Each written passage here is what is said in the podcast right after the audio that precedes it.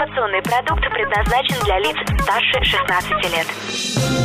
Новое вещание. В ритме планеты. Хочу новости. Три, два, один. Теплые новости.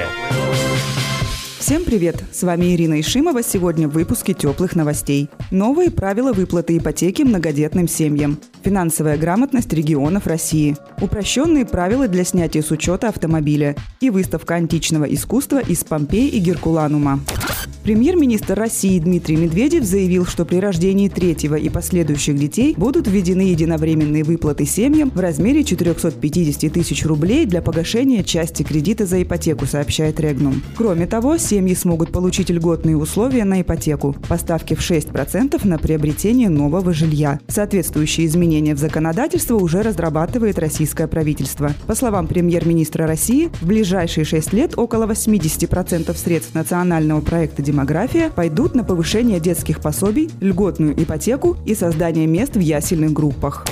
Министерство финансов планирует регулярно составлять рейтинг финансовой грамотности в регионах России, сообщает ТАСС. Исследование было проведено в России впервые в рамках совместного проекта Минфина и Всемирного банка. Опрос проводился методом личного интервью по месту жительства респондента в каждом из 85 субъектов России. По результатам в четверку лидеров по финансовой грамотности вошли Калининградская, Кировская и Курская области и Республика Коми. Отметим, с 17 апреля во всех регионах страны стартовала пятая Всероссийская неделя финансовой грамотности для детей и молодежи. В рамках проекта пройдут онлайн-уроки, интеллектуальные игры, а также вебинары для родителей.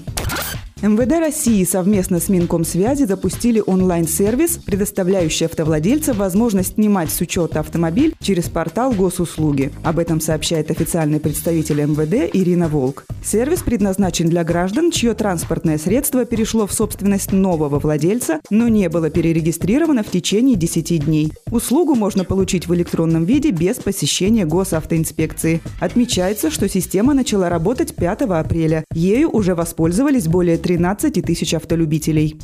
Государственный Эрмитаж открывает в Санкт-Петербурге выставку «Боги, люди, герои», сообщает ТАСС. Это масштабный проект Государственного Эрмитажа, Национального археологического музея Неаполя и археологического парка Помпей. На выставке будет более 200 шедевров античного искусства, которые были найдены археологами в руинах древнеримских городов Помпей и Геркуланума. Среди них фрески, мозаики, скульптуры из бронзы и мрамора, изысканные произведения декоративно-прикладного искусства, а также предметы повседневной жизни. Напомним, первая выставка шедевров из Помпей открылась в Эрмитаже в ноябре 2018 года в рамках Санкт-Петербургского международного культурного форума.